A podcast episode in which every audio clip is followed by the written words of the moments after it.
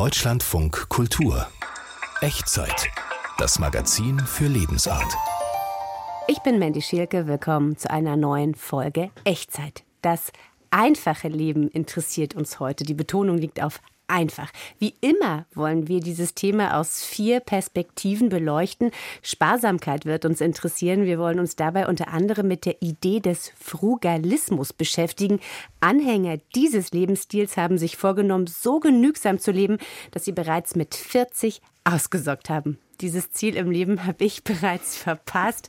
Anne-Sophie Schmidt, du hast dir die Echtzeitthemen ausgedacht. Bei dir ist noch ein bisschen Zeit bis zur 40, also dafür bis dahin ausgesorgt zu haben. Einfache Leben. Was hat dich darüber hinaus an diesem Thema interessiert? Ja, also bei mir wird es, glaube ich, auch schwierig mit den 40. Nee, ich fand interessant an dem Thema, ich nehme in meinem Umfeld so eine, so eine Sehnsucht nach dem einfachen Leben wahr. Also ja, auch dieses Landleben, Dinge selbst machen. Das wird so romantisiert. Daraus spricht aber ja auch immer wieder so ein bisschen, dass Menschen überstimuliert sind von unserer Welt und, und irgendwie auch überfordert. Und äh, ich habe dann ein bisschen über dieses Wort einfach nachgedacht und fand, fand diese Mehrdeutigkeit spannend. Also die Frage, ob das, was wir manchmal mit einfach Leben verbinden und eben auch romantisieren, ob das eigentlich wirklich so einfach ist mhm. oder ob man sich damit nicht an anderer Stelle viel schwerer macht. Also so mit einem freiwilligen Verzicht wendet man sich ja oft auch gegen gesellschaftliche Normen oder Gewohnheiten. Zum Beispiel, wenn man kein Smartphone besitzt oder man eckt an. Also wenn man nicht in Restaurants oder Kinos geht, wie das die extrem sparsam lebenden Frugalisten vielleicht machen, von denen wir später noch mehr hören werden. Also hinter all den Beiträgen dieser Folge steht so ein bisschen die Frage, was machen Menschen eigentlich, um einfach zu leben? Und ist das in der Praxis wirklich so einfach oder erstrebenswert? Und wie sieht's aus, wenn man gar keine Wahl hat und einfach leben muss? Mhm. Also ziemlich kompliziert, das, was so einfach erscheint auf den ersten Blick. Und apropos Verzicht, jetzt gleich soll es um Menschen gehen, die keine Lust mehr haben auf das Verzetteln und Dauerkommunizieren mit dem Smartphone und die sich entschieden haben, ganz ohne dieses Gadget zu leben, zumindest für eine Zeit lang. Genau, die Mehrheit der Menschen ist ja sehr verbunden mit ihren Smartphones, inklusive mir. Äh, durchschnittlich zweieinhalb Stunden am Tag verbringen wir damit, auf kleine Displays zu starren. Aber es gibt eben auch die, die sich dem widersetzen. Und mit denen hat sich unser Autor Matthias Finger getroffen und sie gefragt, warum sie das tun und ob das wirklich einfacher ist. Ich bin gespannt. Wie alt ist dein Handy jetzt? Also ich habe mir jetzt ein nahezu neues Handy, aber ein sehr altes Modell gekauft und ich glaube, das kam ursprünglich 2003 auf den Markt. Und die werden immer noch hergestellt? Nein, das kaufe ich bei eBay, weil jemand das noch in der Schublade hat und äh, vielleicht ungefähr zu der Zeit auch auf dem Smartphone gewechselt ist. Michael Kewitsch sitzt auf einer Bank in einer Leipziger Kleingartenanlage. Auf Arbeit und am Laptop ist der 40-jährige Grafiker online. Doch mit seinem Handy kann er nur telefonieren und simsen, sonst nichts. Der Smartphone-Verweigerer. Spontan Fahrkarten kaufen, aus Langeweile durch Schlagzeilen scrollen, QR-Code scannen, all das kann Kewitsch nicht. Für längere Autofahrten muss er auch die alte Kulturtechnik des Kartenlesens bemühen, wie früher. Wenn ich es gar nicht kenne, den Ort, dann gucke ich mir das vorher an äh, im Internet, vielleicht zu Hause am Laptop. Wenn ich ganz äh, lost bin in der Stadt, dann äh, frage ich jemanden. Was echt zu ansprechen auf der Straße oder was? Ja, und äh, oft äh, gucken die Leute auch verwundert, warum ich nicht einfach äh, selber recherchiere in meinem Smartphone oder irgendwie. Ich selber bin da wohl ein Junkie. Drei Stunden und 43 Minuten habe ich in dieser Woche täglich auf meinem Smartphone rumgespielt. Vollkommen anders Tobias Krieger. Er kommt ganz ohne digitale Geräte und ohne eigene E-Mail-Adresse aus. Es gibt heute ganz viele Sachen, die absolut erstrebenswert sind. Äh, ich würde nicht sagen, dass es früher besser war. Es gibt noch einfach Dinge, die man als Mensch, der seiner Freiheit bewusst ist, äh, auch ablehnen darf und sagen kann, ich muss nicht jeden Mist mitmachen. Der Nostalgiker. Krieger hat einen Festnetzanschluss und mag Schrulligschein. Allerdings sind ihm Zeitgenossen suspekt, die ihr Leben über Smartphone gebeugt verbringen. Online-Zombies, die sich durch permanente Erreichbarkeit stressen lassen, beispielsweise durch Messenger-Dienste. Die operieren meines Erachtens für viele Menschen über einen sozialen Druck. Das heißt, ich mache jetzt irgendwie Nachricht auf und ich weiß, oh, sie haben es jetzt aber gelesen.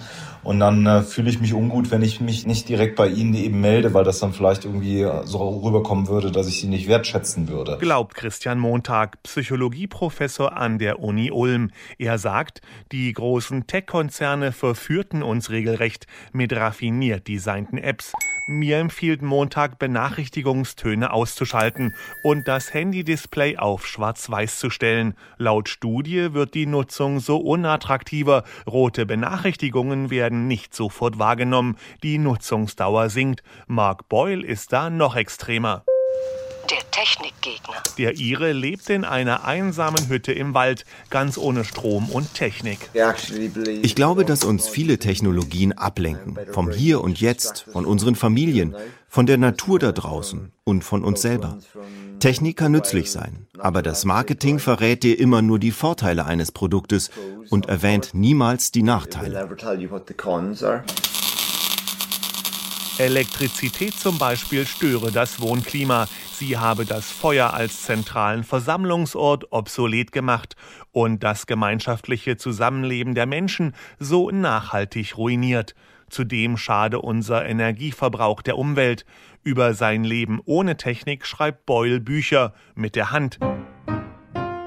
Aber was ist wirklich einfacher? Ein Leben ohne Smartphone, weil wir dann nicht immer erreichbar sind und uns dem sozialen Druck entziehen? Oder ein Leben mit internetfähigem Mobiltelefon? Die sind heute omnipräsent. Dass jeder eins hat, wird vorausgesetzt.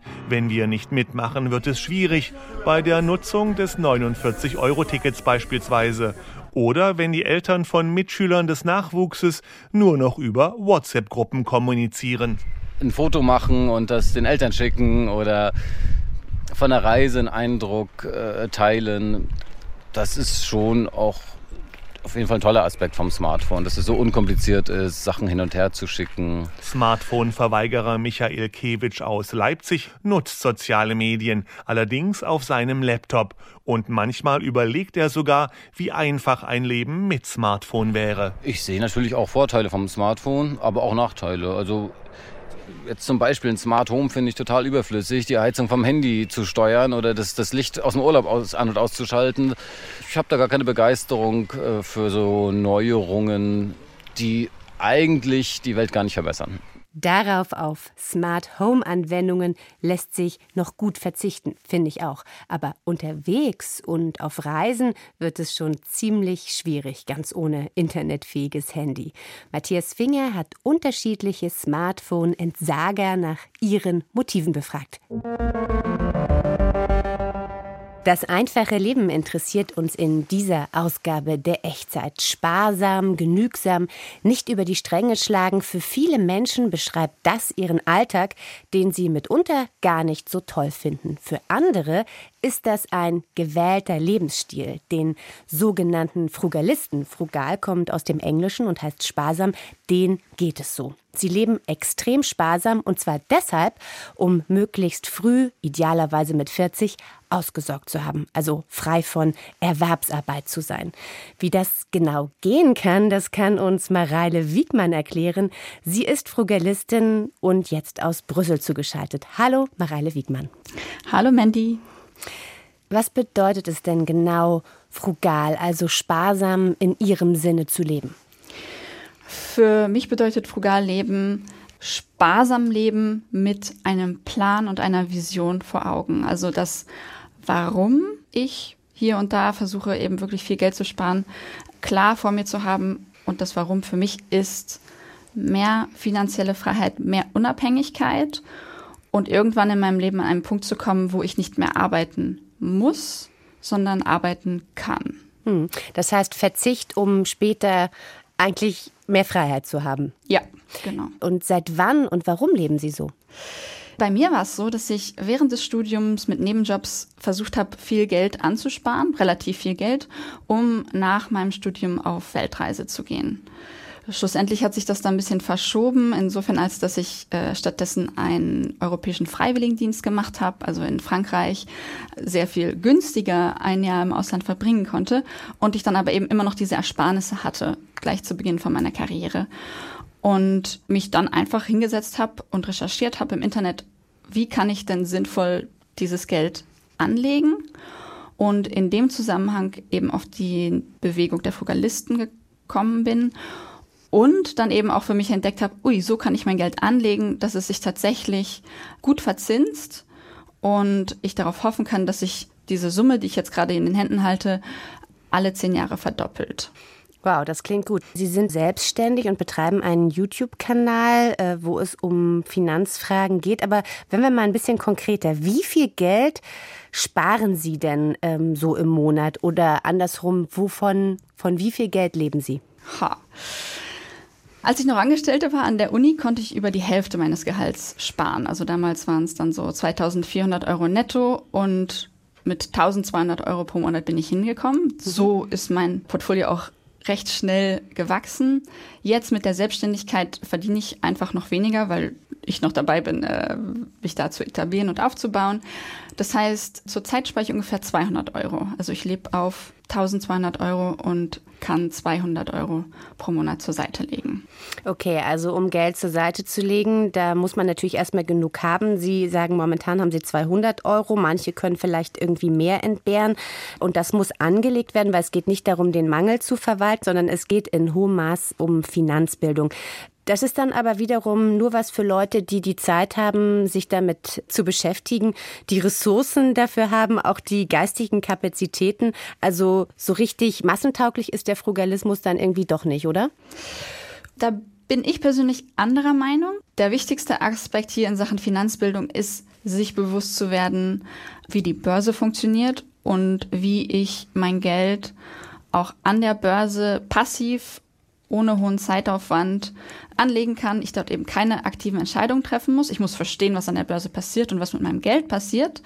Aber danach kann ich es eben investieren und laufen lassen und muss in der Theorie über ne, 20, 30, 40 Jahre nicht mehr viel machen. Und das geht eben über sogenannte Aktien-ETFs. Und wenn ich mein Geld eben über 10, 15, 20 Jahre investiert habe, kann ich darauf hoffen, wenn sich die Aktienmärkte so entwickeln wie in der Vergangenheit, dass ich dann auch mit einem Gewinn dastehe. Das klingt auf jeden Fall sehr optimistisch und da will ich Sie auch auf jeden Fall äh, bei bestärken, optimistisch in die Zukunft zu gucken. Vielleicht äh, dürfen wir uns das nochmal ganz praktisch vorstellen. Also wo reduzieren Sie im Alltag? Sie sind ja auch ziemlich jung noch, also wenn man vielleicht auch ausgehen, Freunde ja. treffen, reisen. Also was sind die Dinge, wo Sie sagen, tack, hier reduziere ich mich? Also allgemein habe ich mir einfach versucht, diesen studentischen Lebensstil äh, von meiner Jugend weiter aufrechtzuerhalten. Also ich fahre überall mit dem Fahrrad hin. Ich wohne in einer relativ kleinen Wohnung mit meinem Freund. Und ich finde, ich spare vor allem auch bei Lebensmitteln. Das ist meine persönliche Entscheidung und komme da teilweise mit 150 Euro im Monat hin. Das ist natürlich dann alles vom Discounter und ich koche dann immer selbst. Ich gehe nicht im Restaurant essen und ansonsten versuche ich eben vieles selbst zu machen und meist den Weg zu wählen, wo ich mit Zeit bezahle und vielleicht auch mit Nerven und nicht den Weg zu wählen, wo ich mit Geld bezahle. Wenn es jetzt eben sowas geht wie Lieferdienste für Lebensmittel oder mm, mein Fahrrad ist kaputt, dann ist meine Denkweise erstmal, okay, ich versuche das selber und hoffe mir damit einfach dann auch eine Resilienz aufzubauen, Fähigkeiten aufzubauen um langfristig an vielen verschiedenen Stellen ein bisschen Geld zu sparen, was sich dann eben aufsummiert. Wie ist das mit so Reisen oder einfach mal so Besuchen im Kino oder im Theater, also auch das soziale Leben, auf das natürlich sehr, sehr viele Menschen in diesem Land auch verzichten müssen, aber Sie verzichten darauf dann ganz freiwillig. Also wie weit geht das? Also und wie reagiert Ihr Umfeld darauf? Ja, also meistens sowas wie Theater oder, oder Kino, das mache ich einfach nicht, in Anführungszeichen. Das ist dann eher dann Filmabend mit Freunden zu Hause und das biete ich dann meistens auch an, dann eben für meine Freunde zu Hause zu kochen, statt mit ihnen ins Restaurant zu gehen. Ansonsten ist es manchmal dann schon so ein bisschen knauseriges Verhalten, äh, wenn ich jetzt mit Freunden ausgehe in die Bar, dass ich dann halt doch schon sehr aktiv gucke, dass ich nur ein einziges Getränk habe und vielleicht sogar dann noch ein Getränk für danach im Rucksack habe. Und meine Freunde und Familie, Umfeld reagieren, ich würde sagen, mit einem gutmütigen Lächeln vielleicht. Also sie finden es natürlich ein bisschen, ein bisschen schräg. aber ich glaube, ich mache es in einer Weise, dass ich halt einfach sehr transparent erkläre, warum ich das tue und eben auch aktiv nach Lösungen suche, die eben dann uns immer noch ermöglichen, gemeinsam eine gute Zeit zu verbringen. Und dann ist das auch okay. Interessant finde ich ja dabei, sich dieser Idee des Überflusses so entgegenzustellen, dass das vielleicht auch was mit Kapitalismuskritik zu tun hat. Und da frage ich mich, wie das dann zusammenpasst mit dem Investieren an der Börse. Also es ist paradox, weil auf der einen Seite eben das Investment in Finanzprodukte, das ist die, würde ich zumindest sagen, die Möglichkeit in unserem kapitalistischen System für Privatleute wie uns Geld zu investieren, ohne dass wir da Expertenwissen haben müssen oder Wohnungen renovieren müssen oder, oder, oder. Und das will ich nutzen. Also wenn das, wenn das die ganzen anderen Leute in meiner Gesellschaft nutzen, dann, dann sage ich ja, das ist, ist, ist eine, ist eine Methode, an der ich dann auch teilhaben möchte. Gleichzeitig war ich selber auch tatsächlich schon auf Degrowth, Anti-Wachstums-Konferenzen und bin politisch, ideologisch eigentlich auch eher in der Ecke. Und ich glaube, es ist eher politischer Aktivismus, der uns zu so einer Gesellschaft hinbringt, als das Investmentverhalten einzelner Leute. Kann echt kompliziert werden, das einfache, frugale Leben. Mit Mareile Wiegmann habe ich über Frugalismus gesprochen. Und Mareile Wiegmann hat auch einen eigenen YouTube-Kanal, der heißt Geldgarten und in dem gibt sie Kurse zu Geldanlagen und Finanzbildung.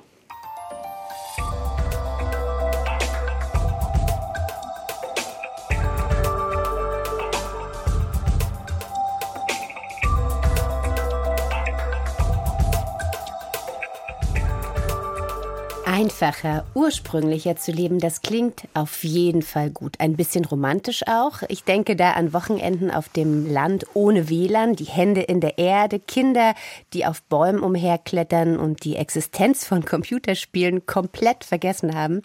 Der Wunsch nach Naturverbundenheit und Ursprünglichkeit in dieser Tradition sehen sich auch viele Jäger. Unter denen gibt es jetzt eine relativ neue Gruppe, die sogenannten Jäganer, also eine Mischung aus Jägern und Veganern. Das klingt paradox. Katharina Kühn ist mit einem Jäganer im Wald gewesen. Katharina, wart ihr denn richtig jagen? Nein, richtig jagen waren wir nicht, weil Christopher Stoll, mit dem ich unterwegs war, dessen Revier liegt weit entfernt von Berlin. Also sind wir in ein Revier im Norden Berlins gefahren, in dem Christopher Stoll anfangs aber gejagt hat. Hier kann ich dir erstmal zeigen. Das ist ganz spannend. Du siehst hier diese, diese freigescharte Stelle. Ja. Und das, das macht im Prinzip das Rehwild aktuell.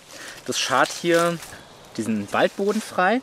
Und das ist jetzt genau gerade die Jahreszeit, wo die, das Rehwild das Geweih oder beziehungsweise Gehörn verfegt. Und dann scheuern sie sich das hier an diesen kleinen Zweigen ab und kratzen davor den Boden auf. Und das ist eben so ein ganz typisches Zeichen, dass halt hier Rehwild in dem Revier vorkommt. Ne? Daran kann ich das sehr gut sehen. Und Christopher Stoll ist dann wohl so ein Jäganer, also ein Veganer, der zur Jagd geht. Ja, es ist eine andere Art zu essen. Also Jäganer leben eben immer vegan, es sei denn, sie haben das Tier selbst getötet. Und äh, wenn sie nun so ein Reh zum Beispiel im Wald erschießen, dann bereiten sie das folglich sonst auch jetzt nicht zum Beispiel mit Butter zu, sondern alle anderen Zutaten bleiben dann vegan. Also Jagd zum Eigenbedarf und Massentierhaltung zu umgehen, das ist die Idee. Und diese Bezeichnung Jäganer, die habe ich äh, gesehen, gibt es so seit knapp zehn Jahren. Jahren, aber in den letzten zwei, drei Jahren wurde sie dann doch häufiger genutzt. Und bei Christopher Stoll war es vor neun Jahren eben so, dass er gesagt hat, er möchte kein Fleisch mehr aus Massentierhaltung aus dem Supermarkt essen, wo er eben gar keinen Bezug mehr zum eigentlichen Tier hat. Er wollte aber gern weiter Fleisch essen und hat sich dann gefragt, kann ich dann selber das Tier erlegen, wenn ich es dann essen möchte? Als ich Leuten erzählt habe, dass ich einen Jagdschein mache, kam damals noch sehr, sehr häufig, ah, okay, Lust am Tiere töten. Dieses fest verankerte Bild, Spaß am Töten und Trophäe, das war sehr, sehr stark verankert. Und meine erste Frage ist dann immer, isst du Fleisch?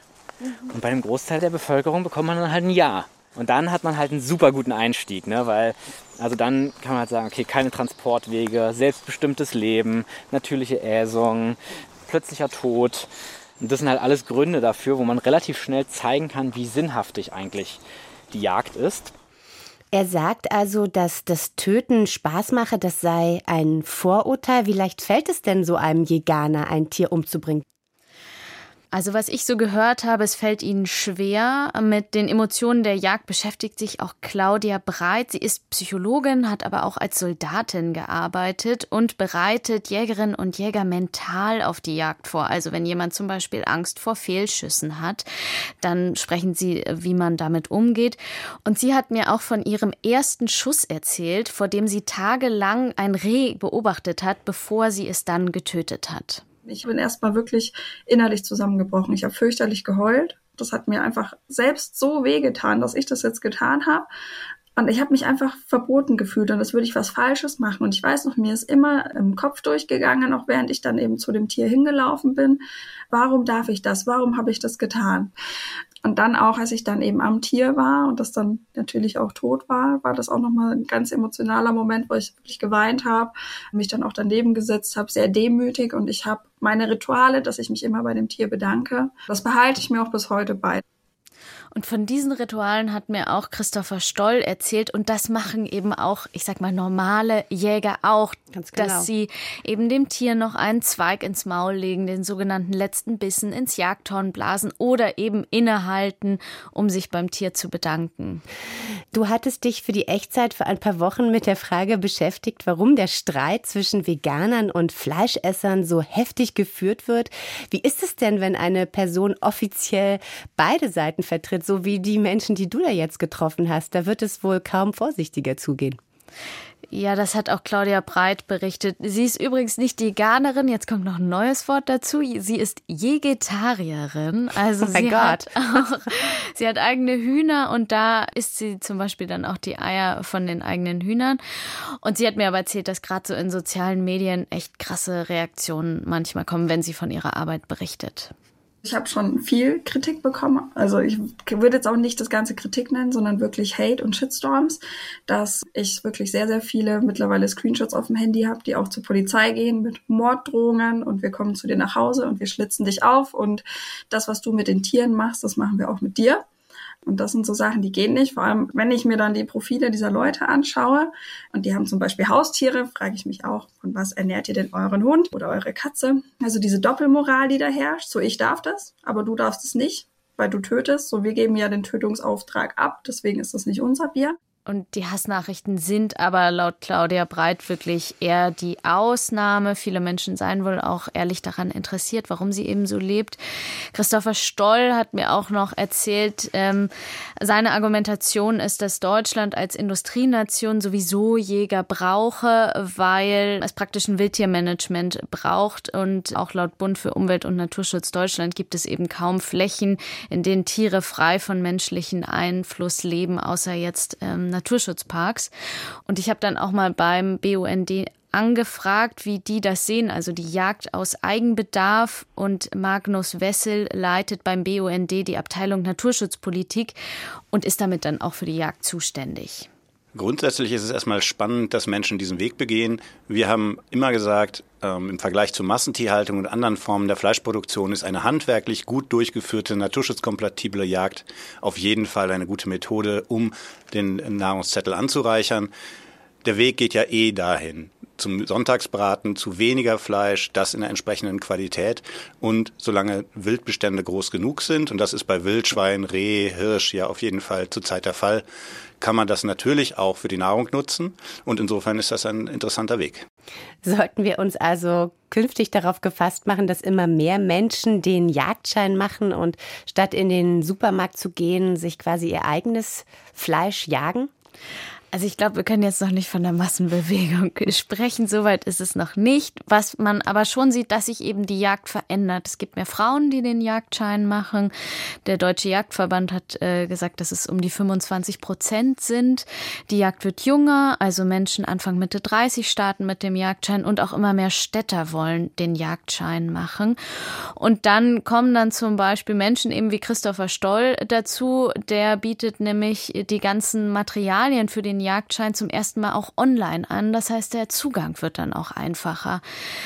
Also es könnte sein, dass es immer mehr Menschen gibt, die diese Bezeichnung Jäganer dann auch für sich nutzen. Und wenn man dann so ein Tier erlegt hat, zerlegt hat, äh, was kommt dann zum Schluss auf den Teller? Ja, das wollte ich auch wissen und habe dann Claudia Breit gefragt. Also äh, früher war so der Klassiker, aus einem wurde Braten gemacht. Also ähm, Rehbraten, Rehrücken, sonst noch was. Und mittlerweile ist da auch ein schöner Trend, sage ich jetzt mal, dass diese ganzen Wildgerichte auch neu interpretiert werden. Also was ich super gern mache, ist einfach Burger also Hackfleisch draus machen, Wildburger machen.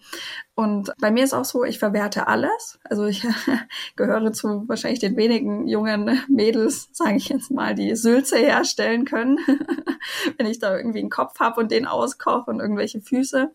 Äh, Katharina, du warst ja mit Christopher Stoll im Wald unterwegs. Habt ihr denn am Schluss noch ein Tier gesehen, das dann tatsächlich im Kochtopf oder in der Pfanne landen konnte? Ja, also wir waren gut zwei Stunden im Wald, sind auch auf einen Hochsitz gestiegen und das einzige Tier, was ich gesehen habe, war eine Maus. Aber ich habe ja auch eigentlich alles falsch gemacht. Ich habe die ganze Zeit geredet. Ich hatte vorher Parfum aufgetragen, also Anfängerfehler. Also du kannst nicht so gut auf Pirsch gehen, das musst du noch lernen. Wir haben hier gelernt, dass die Zugänge zum Jagen immer leichter werden und dass es aber schwierig bleibt mit den Bezeichnungen und dass so etwas wie Jäganer, Jägetarier oder Jäger sich mit einem einem Label zu versehen, oft für Schwierigkeiten sorgt. Katharina Kühn, vielen Dank für deinen Besuch. Gern. Jetzt haben wir viel von persönlichen Anpassungen ans einfache Leben gehört, vom Leben ohne Handy und der Genügsamkeit der Frugalisten etwa. Nun gibt es natürlich Menschen und vor allem Orte auf der Welt, wo Einfachheit, Mangel und Verzicht keine Frage der Wahl sind, sondern mitunter bittere Realität. Hier fehlt es an allem, das schrieb mir kürzlich eine Kollegin, die gerade Kuba bereist. Auf Kuba mangelt es nämlich an vielem an Ersatzteilen für Autos, an modernen Smartphones, an medizinischem Gerät. Auch diese Facette wollen wir jetzt hier in dieser Echtzeitausgabe beleuchten. Anne-Sophie Schmidt, Redakteurin des Podcasts Worum geht's? Die Beiträge bisher waren ja alle aus einer sehr westlichen Perspektive, also aus einer Welt des Überflusses, wie du auch sagst, in der Menschen sich aus einer gewissen Überforderung über überlegen, auf bestimmte Dinge zu verzichten. Aber wie du sagst, der überwiegende Teil der Weltbevölkerung lebt ja gar nicht in diesem Luxus. Und interessant an Kuba ist aber, wie die Menschen mit diesem jahrzehntelangen Mangel umgehen, weil das ist auch noch ein interessanter Aspekt des einfachen Lebens, dass es durchaus auch Kreativität braucht, um mit fehlenden Ressourcen umzugehen. Und auf Kuba hat sich eben so eine richtige DIY-Kultur entwickelt. Ähm, also Gegenstände und Geräte werden umfunktioniert und sich damit aber auch irgendwie zu eigen eigen gemacht. Also man sieht daran sehr gut, wie aus einer an sich prekären Situation dann wieder Entdeckertum, Kreativität und eben auch Selbstermächtigung entstehen kann. Das erinnert mich so ein bisschen an meine Kindheit äh, in der DDR. Und jetzt wollen wir aber äh, nach Kuba blicken. Christina Femöbus weiß mehr. An Erfindungsgeist mangelt es auf Kuba nicht, aber an verfügbaren Ersatzteilen. Wichtige Komponenten sind oft nur im Ausland zu bekommen. Daher basteln die Menschen des Karibikstaats, tüfteln und recyceln, was das Zeug hält. Sichtbar wird das zum Beispiel auch an den sogenannten Rikimbilis, motorbetriebene Fahrräder, oft provisorisch zusammengeschustert. Ein ehemaliger Kettensägenmotor oder Waschmaschinenbauteile geben die nötigen PS. Eine Plastikflasche muss als Benzintank herhalten und ist mit Gaffertape an der Radstoßstange befestigt. Seinen Zweck erfüllt es jedenfalls.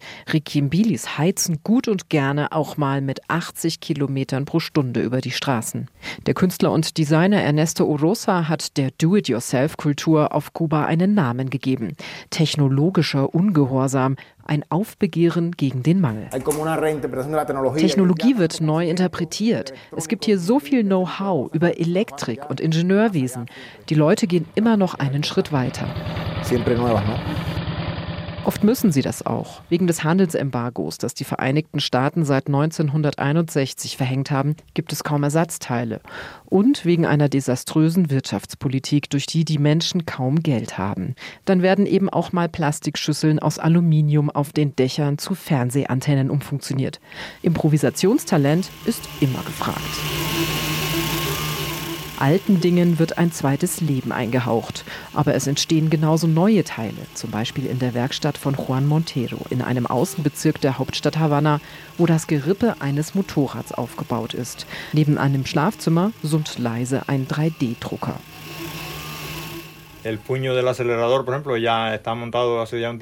Den Gasgriff vom Lenkrad habe ich schon vor einer Weile gedruckt. Er funktioniert 1A. Ich werde auch den Scheinwerfer und das Rücklicht für das Motorrad drucken und die Teile dann für meinen Kunden am Motorrad anbringen. Eh, Auf Kuba hat sich eine gut vernetzte Start-up-Szene entwickelt, die 3D-Dienstleistungen anbietet. Teils mit selbstgebauten Druckern, teils mit Druckern, die über Kontakte in die USA ins Land gekommen sind. Die Bastlerinnen und Bastler sehen viel Potenzial in dieser Technologie. Sie wird teils auch staatlich gefördert. Nicht nur in der Ingenieurstechnik, auch im Alltagsleben fehlt es an Wesentlichem. Zum Beispiel an medizinischem Gerät. 3D-Drucker können da wichtige Utensilien für Operationen liefern, etwa Katheter. Viel braucht es nicht. Einen Modellplan für das Teil, das man produzieren will, einen Computer und natürlich Material, um den Drucker zu befüllen. Allerdings ist auch das rar auf der Insel. Das 3D-Startup von Juan Montero recycelt daher auch. Das Druckmaterial ist schwierig zu importieren und teuer für uns. Wir haben uns Recycle-Techniken selbst beigebracht. Man kann zum Beispiel alte Gehäuse von Computerbildschirmen zermahlen oder auch sonstigen Plastikmüll. Gleichzeitig tun wir was Gutes für die Umwelt. Aus der Not eine Tugend machen. Die Do-it-yourself-Kultur auf Kuba scheint keine Grenzen zu kennen. Mangel macht kreativ. Klingt fast zynisch, finde ich, und gleichzeitig erinnert mich das an meine Kindheit in der DDR und viele Fertigkeiten, die meine Eltern ganz selbstverständlich bis heute beherrschen und sie so viel unabhängiger im Alltag machen. Und jetzt machen wir Schluss mit dem Nachdenken über das einfache Leben. Wenn Sie Lust auf noch mehr Echtzeit, ein Thema, vier Facetten haben, weitere Folgen zu anderen spannenden Themen, das erste Mal, übers Angeln oder die Suche nach Vorbildern, finden Sie überall, wo es Podcasts gibt. Abonnieren Sie uns gern und schreiben Sie uns auch, wenn Sie da ein Thema im Kopf haben, was wir unbedingt mal aus vier Perspektiven beleuchten sollten. Und zwar an echtzeit@ deutschlandfunkkultur.de. Ich bin Mandy Schielke. Danke fürs Zuhören und bis zum nächsten Mal. In unserer nächsten Echtzeitfolge, dann mit meinem Kollegen Martin Böttcher, wird es nur ums Wasser gehen. Ich freue mich schon.